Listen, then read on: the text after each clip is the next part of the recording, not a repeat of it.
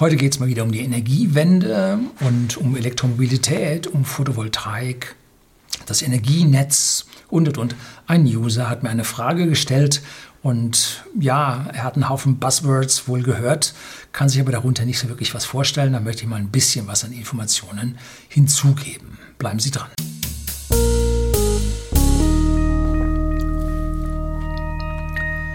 Guten Abend und herzlich willkommen im Unternehmerblog, kurz Unterblog genannt. Begleiten Sie mich auf meinem Lebensweg und lernen Sie die Geheimnisse der Gesellschaft und Wirtschaft kennen, die von Politik und Medien gerne verschwiegen werden. Und heute habe ich also eine Frage zu Stromspeichern und ob Autobatterien zur Stabilisierung des Stromnetzes beitragen können. Sehr geehrter Herr Lüning, es gibt sehr viele Videos, in denen erklärt wird, dass Autobatterien in Zukunft einen nennenswerten Beitrag zur Stabilisierung des Stromnetzes liefern können, indem sie angeschlossen bleiben, bei Stromüberschuss geladen und bei Strommangel entladen werden. Nach meinem Verständnis müssen allerdings alle öffentlichen Ladesäulen grundsätzlich immer Strom liefern, da sonst keine Fahrt mehr planbar wäre. Daraus ergeben sich folgende Fragen.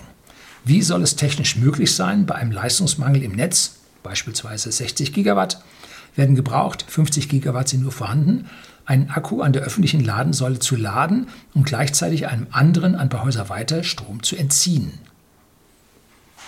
Jo, das ist jetzt jemand, der hat ein relativ einfaches Modell vom Stromnetz im Kopf, was wir jetzt doch ein bisschen ja, verkomplizieren müssen.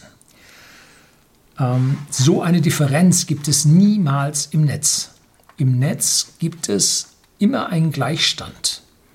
Es wird immer genau so viel Leistung im Netz bereitgestellt, wie verbraucht wird. Oder verbraucht ist falsch, gebraucht wird. Und genauso viel ist drin. Und wenn jetzt etwas mehr verlangt wird, dann äh, gibt es eine Trägheit im System. Wir haben ja Wechselspannung, 50 Hertz. Und diese 50 Hertz Wechselspannung wird durch Drehmassen in den großen Generatoren äh, erzeugt.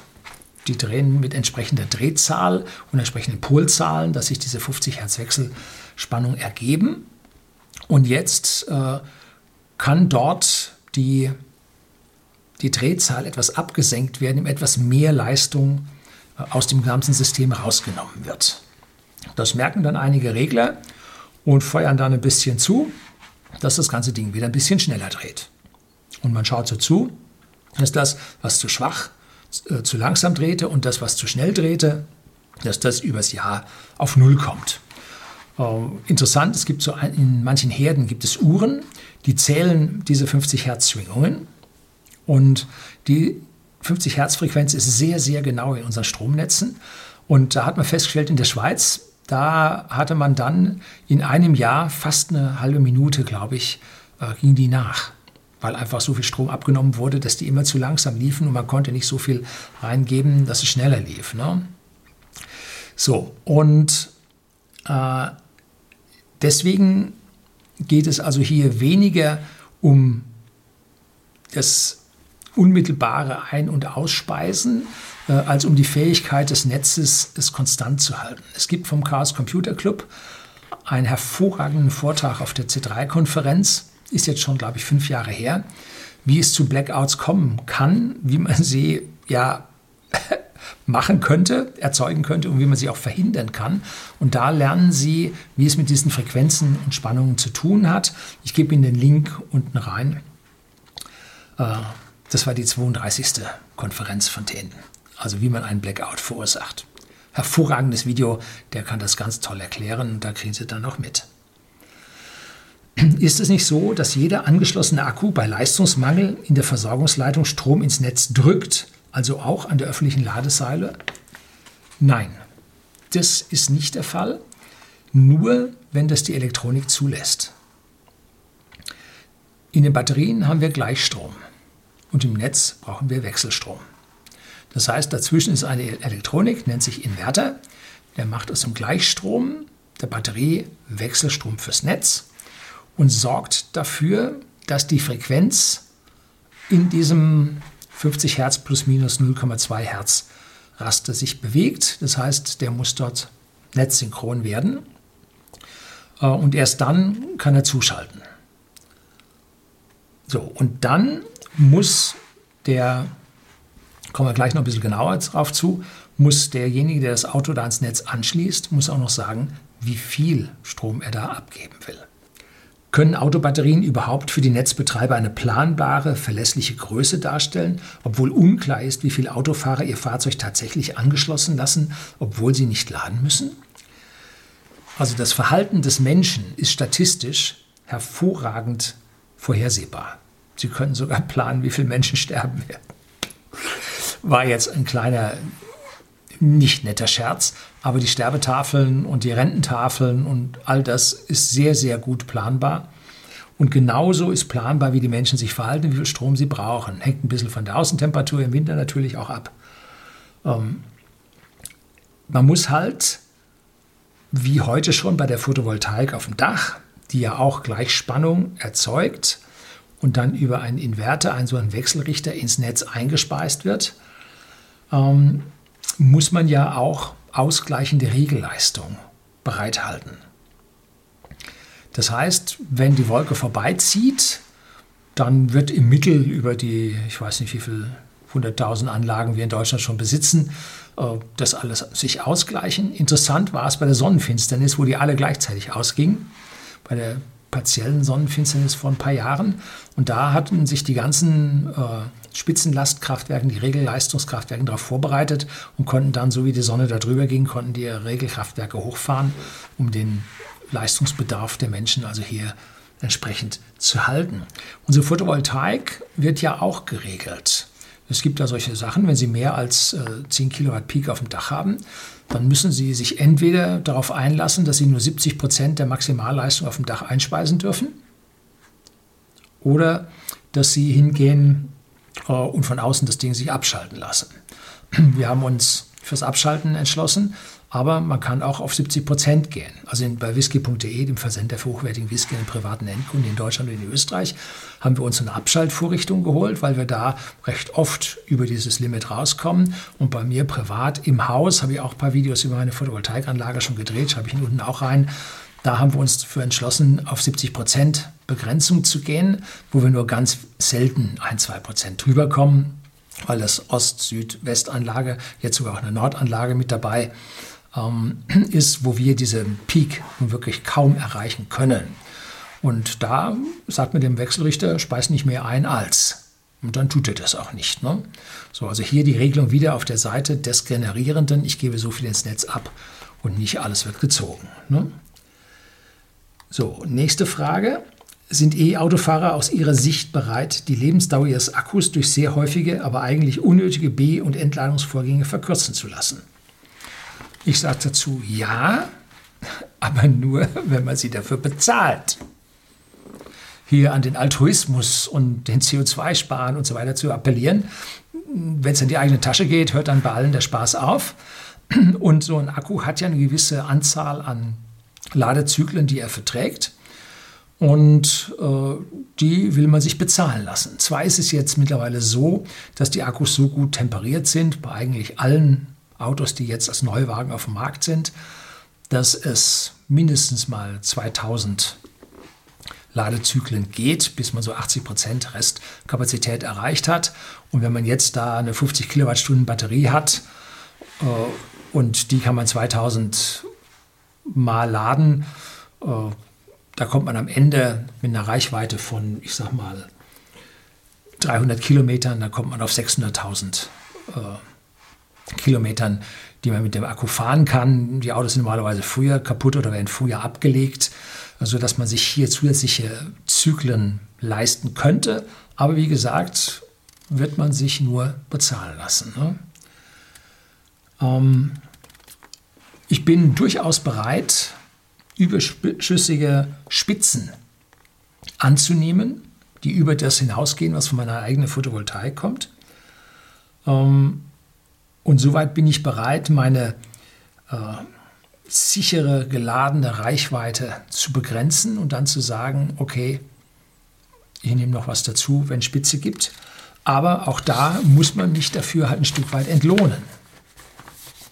Das sind alles Konzerne. Ne? Und dem Privatmann will man hier nichts vergeben? Für ein höheres Ziel? Nee, man muss zahlen. Und zwar ein Roundtrip durch den Akku liegt mittlerweile, glaube ich, schon bei 7, 7,5 Cent pro Kilowattstunde. Und das müssen Sie mindestens bezahlen. Aber aus Ihrem Kohlekraftwerk, Gaskraftwerk geht das für, ich sage mal, 5 Cent raus. Warum sollen Sie die 7,5 Cent dafür bezahlen? Tun Sie nicht. Ne? Da ist ein reines Appellieren. Oder es wird irgendwann einen Regulierungswut geben, dass Sie das machen müssen. Ja, kann man sich heutzutage auch vorstellen. Ne? Also man muss hingehen, man muss mir meinen Gestehungspreis bezahlen, die Abnutzung meiner Batterie und einen kleinen Gewinn obendrauf als Anreiz. Das ist es, ne? So. Sind E-Autofahrer bereit, auf spontane Fahrten zu verzichten, da eventuell der Akku zum Zeitpunkt der Abfahrt gerade durch den Netzbetreiber weit geleert sein könnte? Nein, das sind die Menschen bestimmt nicht bereit. Und deswegen, es gibt schon die ersten Lösungen, äh, indem man Maximal- und Minimalwerte vom User vorgibt. Nicht voller als, nicht leerer als. Und in dem Bereich darf sich dann der Stromanbieter bewegen. Und wenn ich weiß, ich muss morgens früh auf eine längere Tour, dann äh, wird entsprechend der niedere Wert äh, entsprechend hochgesetzt, dass ich da ankomme oder dass ich zwischen den nächsten Supercharger erwische oder, oder, oder. Äh, so, alles andere zu sagen, der muss da jetzt stehen bleiben, weil er leer ist, weil der Stromversorger das gebraucht hat. Ja, wo sind Sie denn? Glauben Sie all das, was die Leute erzählen? Ja, ist ja furchtbar. Nein, das werden Leute natürlich nicht machen. Ne? Macht null Sinn. So, das IFO-Institut hat festgestellt, dass die saisonale Produktionsdifferenz aus Solar- und Windenergie bei 11 Terawattstunden lag. Speicher, wenn wir sie denn hätten, wären voll im September und leer im März. Daher sind Autobatterien grundsätzlich ungeeignet, äh, das saisonale und damit das wesentliche Speicherproblem zu lösen. Wie sehen Sie das? Jegliche heute vorstellbare Akkus sind vollkommen ungeeignet, jahreszeitliche Schwankungen zu überbrücken, auch wenn wir alle so einen hätten. Die sind dazu geeignet, den Tag-Nacht-Zyklus zu überbrücken, auszugleichen. Vielleicht noch mal ein oder zwei Tage mehr, wenn sie wenn sie ein bisschen groß dimensioniert sind, ja. Ähm, alles andere, was da gesagt wird, dass unsere Auto, unsere Speicherbatterien, also hier äh, uns unabhängig machen könnten, das ist alles Scharlatanerie, ist alles Unsinn. Was zum Beispiel funktioniert, wären Speicherseen. Ne? Allerdings haben wir viel zu wenig geeignete Topografie und wenn wir eine haben, wie hier bei uns am Jochberg, da hätte man von unten nichts gesehen, hätte ein schönes Biotop dort oben gegeben. Arztgießen, nein, auf gar keinen Fall. Die Menschen stiegen auf die Barrikaden, also auch gegen den Widerstand der Menschen kriegen sie Speicherseen nicht mehr hin. Ne? Aus meiner persönlichen Sicht funktionieren alleine Gasspitzenkraftwerke. Die sind so billig, dass das Vorhalten im Sommer, wo man sie nicht braucht, nicht zu teuer kommt. So ein Schauen Sie sich mal so ein, so ein Triebwerk von irgendeinem so Jumbo an. Da kommt Leistung raus ohne Ende. Das ist für zigtausende, hunderttausende an Haushalten gut. Da kommt raus ohne Ende. Das sind Megawatts und Megawatts, die da rauskommen. Äh, und die Teile sind nicht so teuer, halten relativ lange. Also das ist eigentlich, man kann sie äh, dezentral bauen, dass man keine langen Leitungsverluste hat lassen sich gut dämpfen, dass man sie nicht hört. Also was will man mehr? Ne? Nein, geht nicht. Und vor allem Gas gibt es zunächst mal eine Zusammenfassung von einem Gasvideo, was ich 2013 eine ganze Serie gedreht habe. Äh, Gas gibt es auf der Welt für 200 Jahre. Hat man erst vor 10 Jahren, war es schon 15 Jahre her, vor Griechenland, Kreta bis rüber zum Libanon, riesige Gasfelder äh, entdeckt, die, glaube ich, für 80 Jahre EU-Verbrauch gut wären. Wenn die Griechen die zapfen würden, sie können alle ihre Schulden bei uns bezahlen. Tut man nicht, weil andere Leute andere Gasvorräte äh, liefern wollen. Ne? So. Ideal wären dann die kommenden Fusionskraftwerke. Der ITER, der da mit wahnsinnigen Staatsmitteln da äh, ja, gebaut gerade wird äh, in Südfrankreich. Äh, der wird positive Energie liefern, ganz bestimmt. Aber er wird natürlich niemals finanziell auf den grünen Zweig kommen. Aber als Gegenwert wurde ein Haufen geforscht, äh, 10.000 Doktorarbeiten geschrieben. Also das ist alles dann schon in Ordnung. Äh, man ist an der Wirtschaftlichkeitsgrenze dran und weiterhin müssen wir, bis das Ganze dann funktioniert, uns um Spitzen- und Regellastkraftwerke kümmern. Ne? Viel wird dann von Wasserstoff und E-Fuels gesprochen. Um diese Energiespeicher aber nutzen zu können, brauchen wir ein Mehrfaches an Primärenergie. Faktor zweieinhalb bis dreieinhalb. Zweieinhalb für den Wasserstoff, dreieinhalb für die E-Fuels, äh, weil auch der weitere äh, ja, Teil des Sabatierprozesses wie CO2 dann zum Methan mit eingebunden wird und Wasser abgespalten wird, äh, weil der noch dazu kommt. Also ist ein Wirkungsgrad Faktor 1 zu 3,5 und das wird auch physikalisch nicht besser. Du kannst aber lange genug forschen, wird es besser. Nein, da sind physikalische Grenzen dran. Und da die Brennstoffzelle schon viele, viele Jahrzehnte, ein halbes Jahrhundert schon bekannt, wahrscheinlich ein Jahrhundert bekannt ist und alles Optimierungspotenzial längst ausgeschöpft ist, wird es auch nicht besser. Ne? Kann die Politik erzählen, was sie will. Ne? Ähm, dieses Geld wird niemand auf der Verbraucherseite ausgeben. Wasserstofftankstellen hören dann auf zu existieren, wenn sie das erste Mal Geld verlangen. Dann kauft keiner mehr. Ne? Also mehr als die paar Testfahrzeuge. Ne? Ja.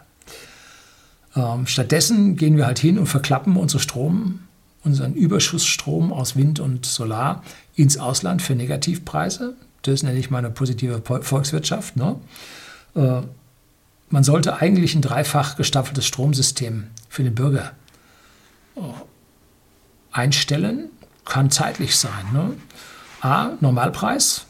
B, ein Spitzenpreis, wenn es halt knapp ist sollten alle Dinge, man sollte nicht eine Flatrate haben, wo, nicht Flatrate, wo äh, einen fixen Preis pro Kilowattstunde haben, wo es einem völlig egal ist, wann ich den Strom nehme. Nein, wir müssen endlich dahin, dass wir auch einen Spitzenpreis bekommen. Wenn ein wirtschaftliches Gut knapp ist, muss es teuer werden.